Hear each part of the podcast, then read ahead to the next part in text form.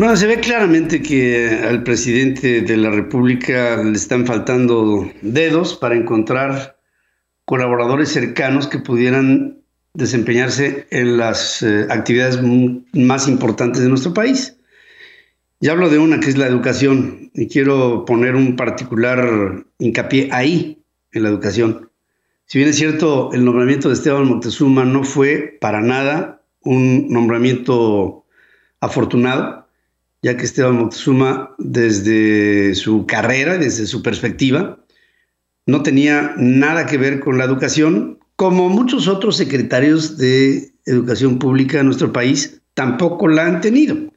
Hemos tenido casos de personas que han estado al frente de la educación pública de nuestro país que no han tenido nada que ver con el asunto, pero el caso de Esteban Moctezuma, digo, para no irnos muy para atrás en el tiempo, fue un hombre que la experiencia que tenía era una experiencia de carácter político o administrativo, como fue el caso de llevar la fundación de Televisión Azteca hasta tener ya TV Azteca una posibilidad de tener una representación dentro del gabinete del presidente Andrés Manuel López Obrador.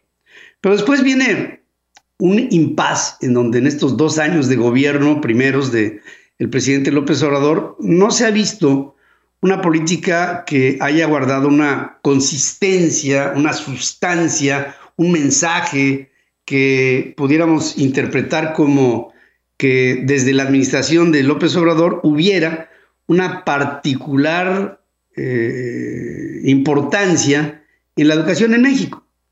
No se ve que la educación sea una prioridad y esto lo hemos visto por los recortes que ha habido al sector educativo y los recortes que ha habido al sector científico, de investigación y de educación eh, especializada en, por ejemplo, el CONACIT, fideicomiso que junto con otros 108 fue tomado por el gobierno federal y eliminado dentro de los eh, fideicomisos que guardaban para ciertas actividades culturales y educativas en nuestro país un, particular impulso. Digamos que desde el CONACIT había muchos programas que compensaban a algunos de los miembros de un equipo elite para educar a nuestro país en una vía superior. Todo esto fue cancelado, echado a un lado, erradicado. Y después salió la administración del presidente López Obrador con dos acciones muy concretas. Una, cancelar la reforma educativa que fue promovida en tiempo del presidente Enrique Peña Nieto. ¿Qué se canceló de esta iniciativa? Pues no mucho, la verdad, porque la iniciativa educativa de la administración del presidente Peña Nieto no tenía nada en lo particular. Primero con Aurelio Nuño, bueno, primero con Emilio Chaifeche Mor como el primer administrador de la Secretaría de Educación Pública, después con Aurelio Nuño, pues no pasó a, a, mayor trascendencia lo que desde el ámbito educativo se promovió en la administración inmediata anterior. Pues pues llega esta y ponen en nombramiento al frente de la educación de nuestro país a Esteban Moctezuma Barragán.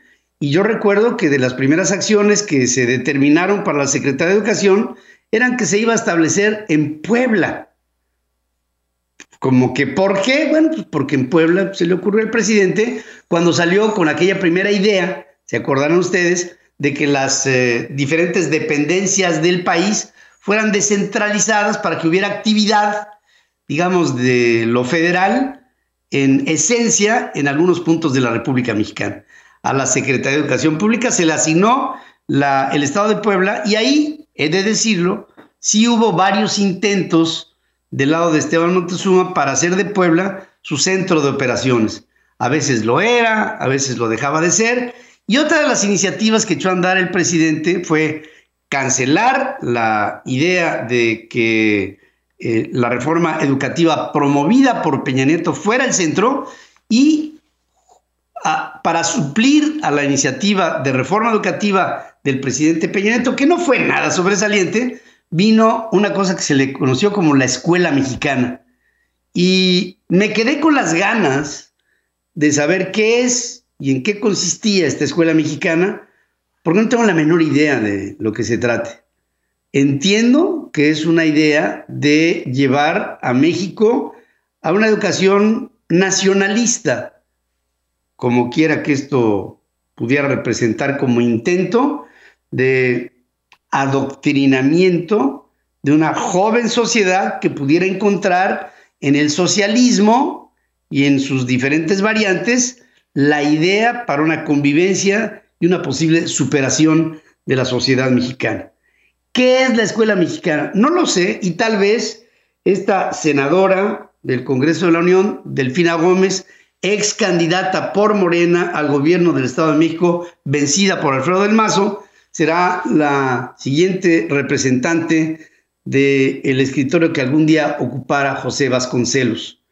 Delfina Gómez es educadora, es miembro del Partido de Regeneración. Este Morena fue presidente municipal de Texcoco, diputada federal, candidata al gobierno del Estado de México y actualmente delegada federal de los programas de bienestar del Estado de México. Delfina Gómez es licenciada en Educación Básica por la Universidad Pedagógica Nacional y es maestra en Pedagogía en eh, una administración, una, especialidad que, que obtuvo en el TEC de Monterrey y Delfina Gómez se desempeñó como maestra de educación primaria durante la mayor parte de su carrera profesional desde 1982 hasta 1999 y del 98 al 12 fue además subdirectora auxiliar de proyectos en la Secretaría de Educación del Estado de México. Del 2002 al 12 se desempeñó como directora del Centro Escolar Netzahualcoyotl en la ciudad de Texcoco. No sabemos hasta dónde esta mujer tenga capacidades para ser la próxima titular de la Secretaría de Educación Pública, pero a juzgar por capacidades de algunos de los antecesores en ese escritorio, digamos que diría Arturo de Córdoba, no tiene la menor importancia. ¿Por qué? Porque creo que lo de la escuela mexicana tiene todo que ver, menos con la educación, ya no diríamos con una educación de calidad, y no pienso que un hombre que no tiene la más mínima educación pueda preocuparse mucho por la educación de su país, por una razón muy sencilla. En el populismo, populismo es pretender prometer lo imposible a una sociedad a la que se le entiende como idiota. Y el populismo que se mantiene en esta administración tiene que observar una gran ventaja para el control que establece como necesidad el populismo establecido en un país, que es el mantener ignorante a su pueblo. Bajo esa premisa, Delfina Gómez, para los fines del presidente, es un gran acierto. Otro más, y quiero decir algo muy enfáticamente, esto nada tiene que ver con que sea una mujer. Al contrario, esperaríamos que hubiera una mujer verdaderamente sobresaliente y estratega que fuera secretaria de Educación Pública. Sería extraordinario.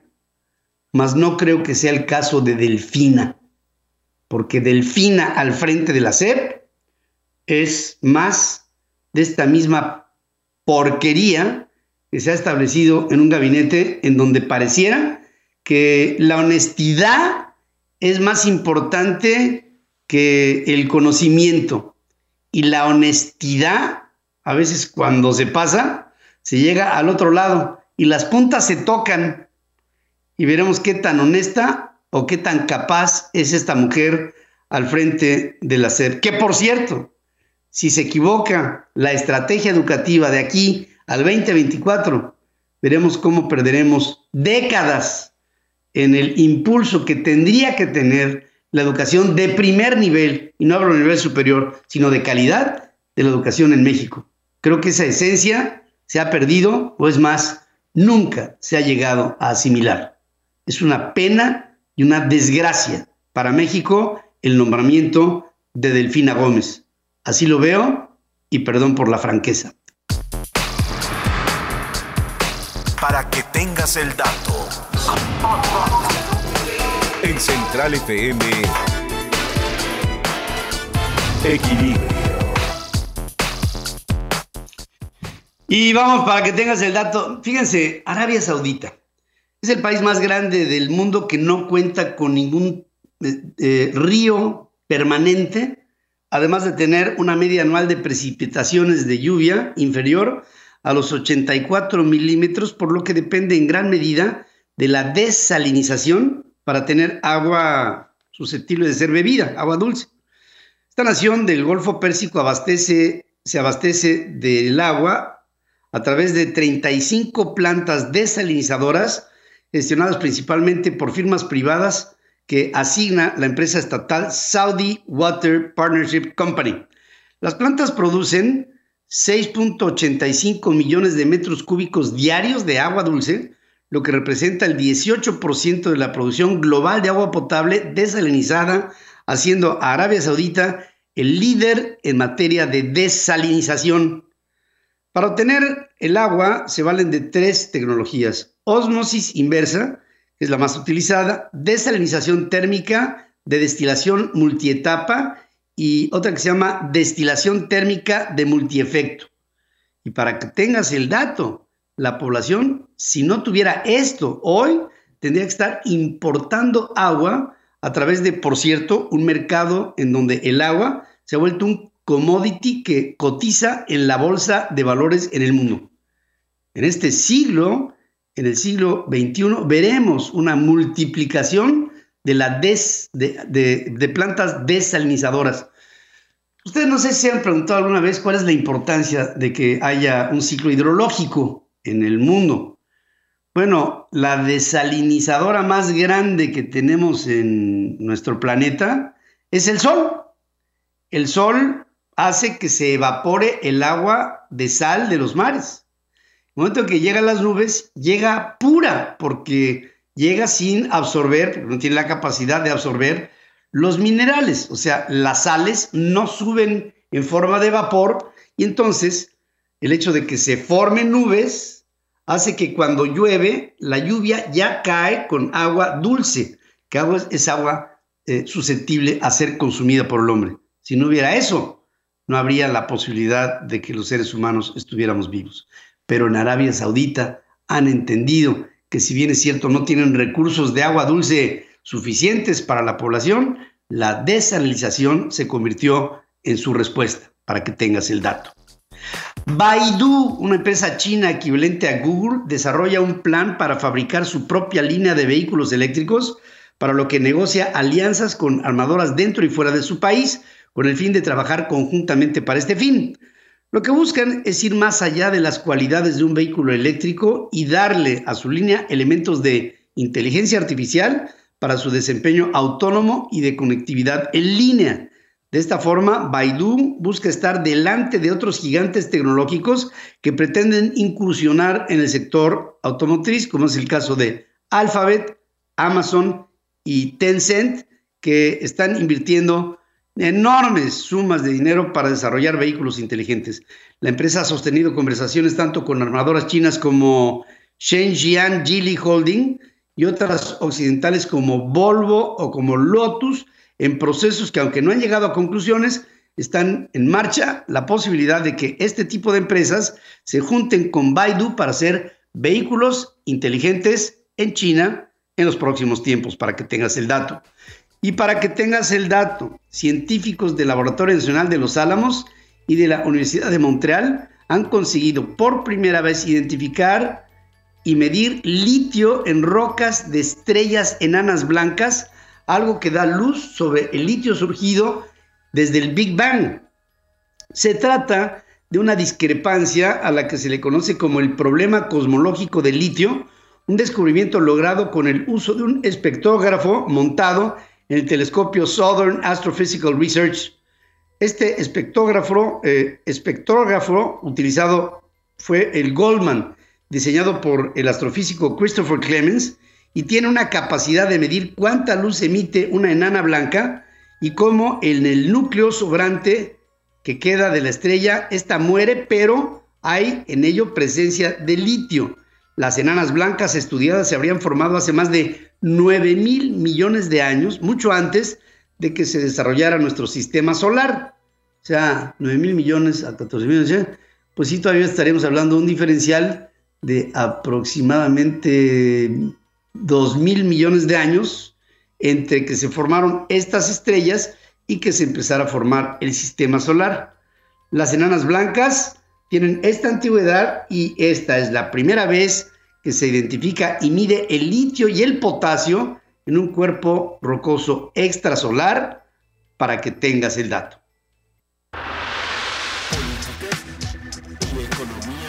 Política y economía en diálogo. Hablemos con Javier Treviño.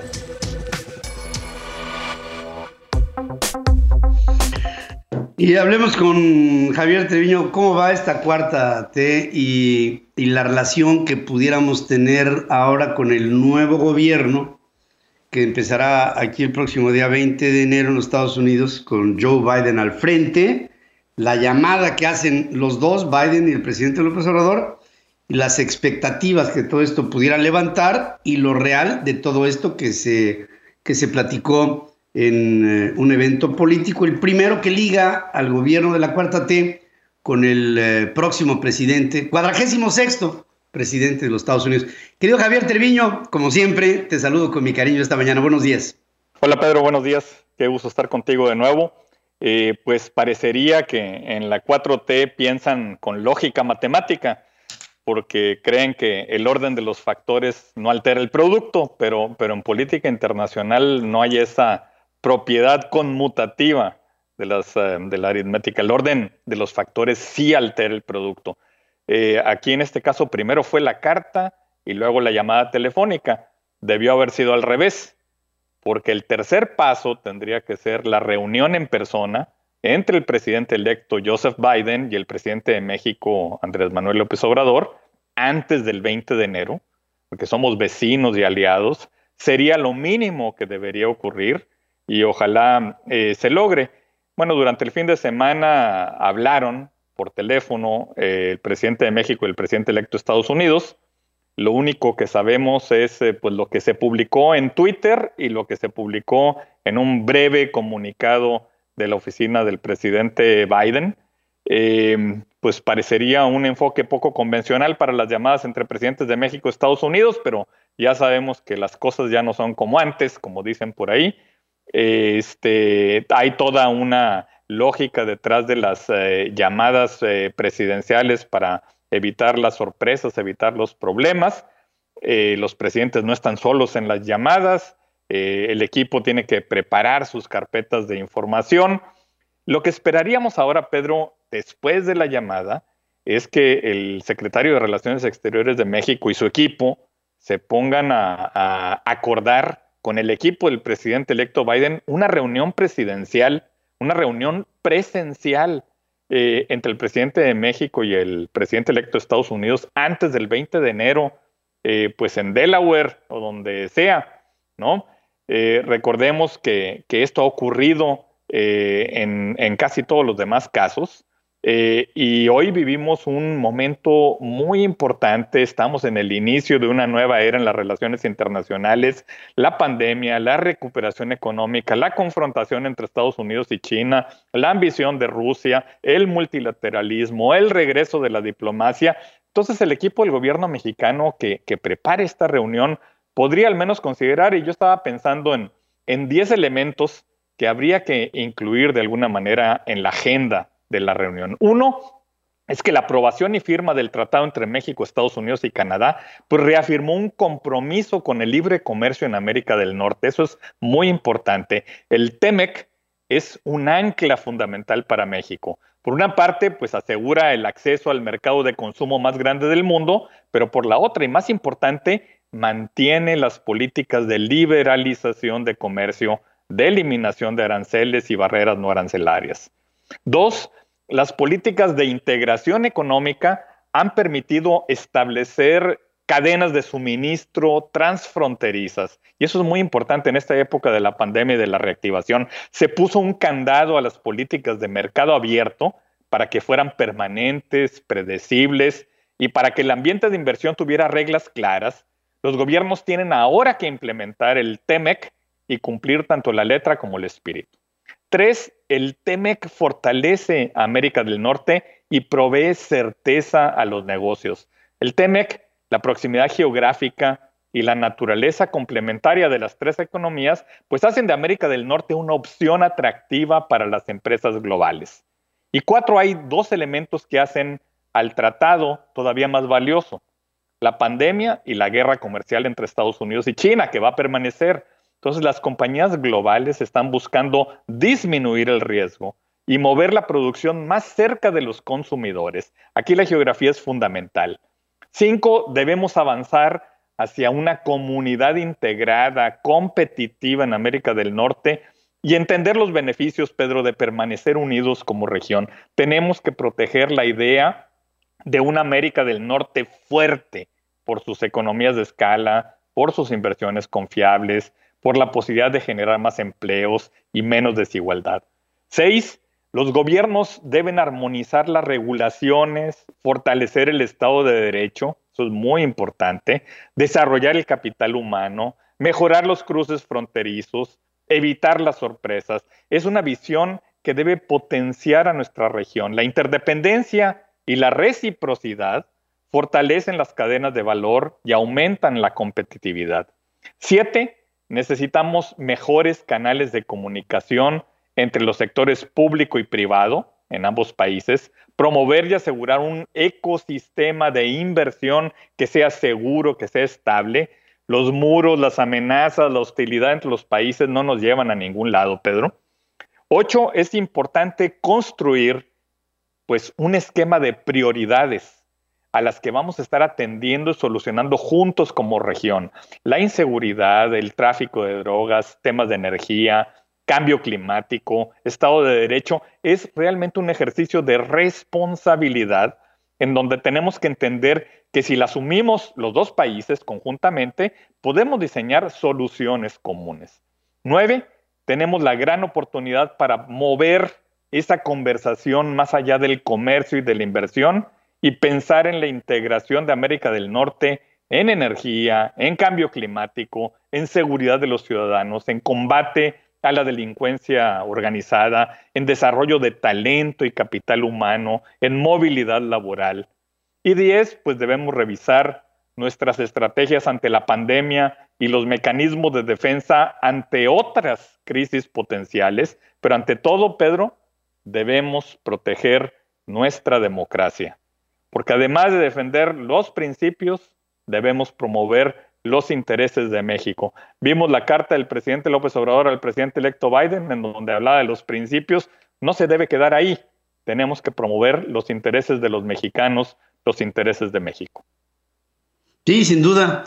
Yo creo que hay temas pendientes hacia adelante que muchos son realizables. Yo creo que muchos con, un, con una buena organización, con voluntad política de los dos lados eh, se podrán hacer grandes puentes de comunicación, aprovechando nuestras fortalezas y subrayando en nuestra debilidad o nuestra serie de debilidades las intenciones para superar mucho de lo que pudieran marcar diferencias entre un pueblo y el otro, pero, pero pues yo creo que ya tendríamos que formar una agenda asertiva, que es una palabra muy bonita en la diplomacia, porque la asertividad siempre te va a llevar a un nivel superior en la medida que haya trabajo, compromiso y sensatez para hablar abiertamente de los temas que nos unen a los mexicanos con los norteamericanos y dejar de hablar de vecinos distantes para hablar de vecinos que pueden tener entre ambos cortesías recíprocas que nos llevarían a un mayor entendimiento, Javier.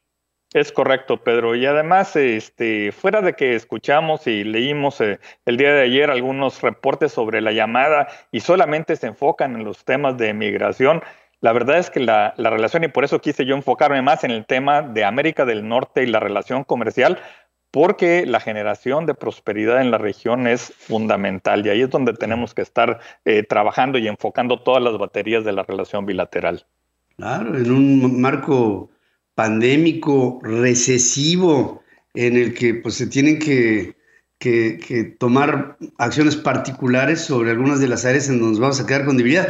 Nada más imagínate tú a un México con un sexenio completo en recesión, lo que sería en términos de empleo, en términos de generación de un ambiente para hacer negocios eh, y de, en términos migratorios, cuando habrá millones de mexicanos que pudieran estar buscando el sueño americano, a veces de una manera conveniente, a veces de una manera desesperada. Esto no lo queremos ver y para esto hay que tomar medidas de previsión. Es, correcto y hay que promover la inversión. La única manera de salir de la recesión y de promover el crecimiento económico es a través de la inversión del sector privado y la creación de empleos. No hay otra receta, Pedro. y para eso se requieren reglas claras, se requiere estimular la inversión y en eso podemos trabajar los dos países. Lo que no podemos es aplicar pues eh, solamente recetas eh, pues que ya son anticuadas. Eh, tenemos que pensar en lo que viene y necesitamos generar los empleos que necesitan los jóvenes mexicanos. Ya lo creo que sí. Hermano, como siempre, gracias, Javier. Gracias por tu, por tu presencia aquí en Central FM Equilibrio. Te mando un abrazo. Gracias, Pedro. Fuerte abrazo. Buenos días. Gracias también para ti. Vamos a hacer un corte. Regresamos a... Hubo un muchacho un transexual, Fouad, en Lille, en Francia, que fue criticado por el director de su escuela porque este muchacho llegaba de falda a la escuela estaba en la, en la transición, pasar de ser hombre a ser mujer. Fue buleado desde el director de la, de la escuela hasta abajo.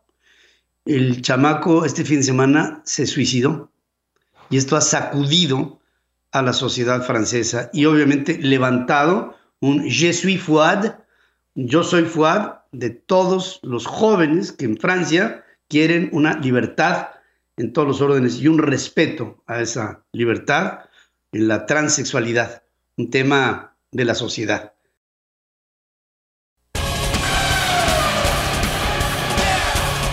Emoción en movimiento. Central Automotriz con Héctor Ocampo.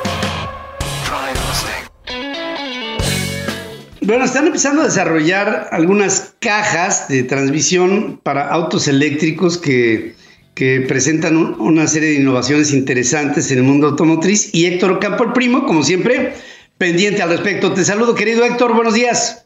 Hola Pedro, muy buen día a ti y a todo el auditorio, muy buen inicio de semana. Pues efectivamente ya hemos platicado que el tema de los autos eléctricos poco a poco han ido aumentando la capacidad y el rango de operación en muchos sentidos. Y prueba de ello es que ahora hay otras marcas, no solamente las marcas de autos, sino aquellos que siempre han sido desarrolladores de tecnología, tanto en seguridad como en performance. Por ejemplo, Bosch, que para dar un dato, ellos fueron nada más los que crearon el ABS, por ejemplo, en el mundo de los coches, eh, está desarrollando una una caja CBT para vehículos eléctricos. ¿Por qué es importante? Los vehículos eléctricos, hasta como los conocíamos hace algunos meses, tal cual, tenían solamente una sola transmisión, una sola relación de caja. Es decir, el motor eléctrico, una caja de transmisión, para mandar la potencia a las ruedas y se acabó. Y la velocidad era constante, eh, por así decirlo.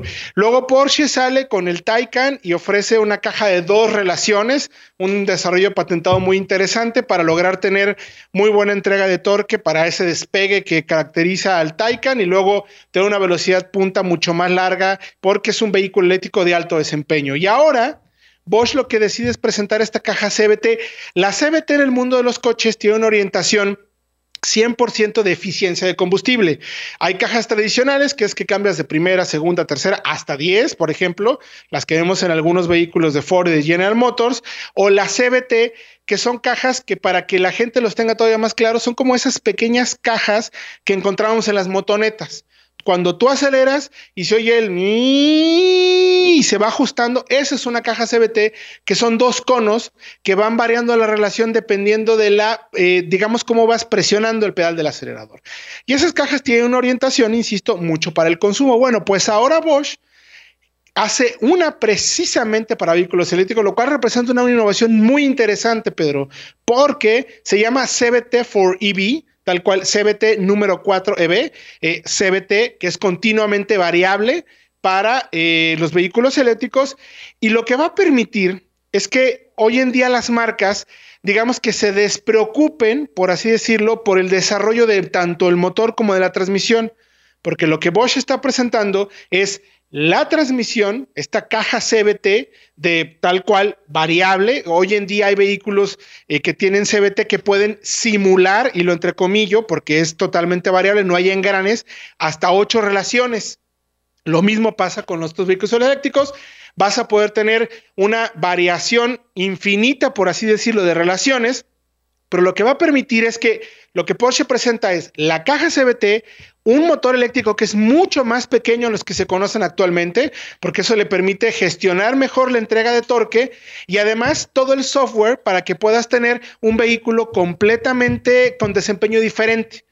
Esta caja CBT va a permitir y todo este conjunto que, por ejemplo, puedas tener la entrega de desempeño, de torque, de potencia necesaria para, por ejemplo, un vehículo eléctrico eficiente, por decirlo, más verde que otro, o un vehículo utilitario para entrega de mercancía, o un vehículo para el 4x4 que tenga más torque en la entrada, o incluso un vehículo deportivo. Va a ser muy importante este tipo de desarrollos porque va a permitir a las marcas ofrecer a través del software también todo el desarrollo necesario para poder tener una entrega dependiendo del tipo de vehículo que tienes. Y también promete entonces mejor eficiencia de la toma de energía de las baterías, también eh, mejor, menor espacio y peso y al mismo tiempo, pues mayor desempeño, ¿no? Poder ser mucho más rápido o mucho más eficiente. Es una innovación importantísima porque eso va a permitir que quizás las marcas se concentren más en cómo apropiar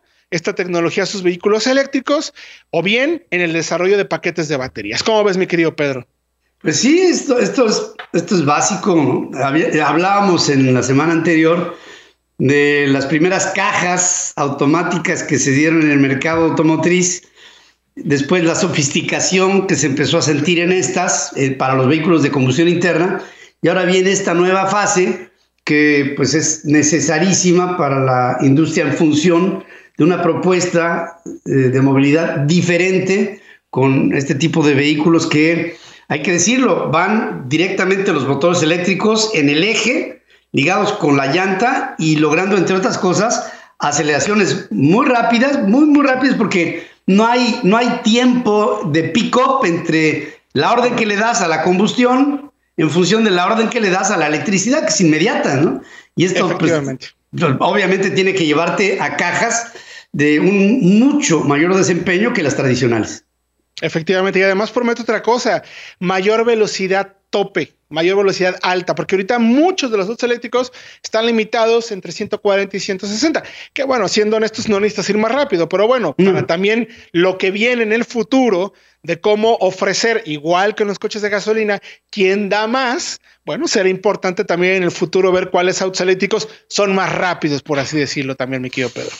Pues fíjate que si nos vamos a la idea del 5G y de lo que se pudiera en ese sistema o en los que vengan después evitar los accidentes, por lo que tú quieras, pues a lo mejor las velocidades también van a ser inusitadas. Sí, no lo sabemos. Efectivamente todo puede sorprendernos hoy en día, mi querido Pedro. Lo que estamos viendo en los últimos años, eh, yo creo que sienta muchos precedentes de lo que seguramente, como ya hemos mencionado aquí, hasta volando, ¿no, mi querido Pedro? Totalmente. Sí, sí, sí, estoy seguro que sí. Gracias, querido Héctor. Encantado, como siempre, recordarles que vayan a Central FM Online. Ahí tenemos todos los programas y todo lo que hemos hablado todos los días para que tengan muy buena información al respecto. Gracias, querido amigo. Gracias, como siempre, Héctor.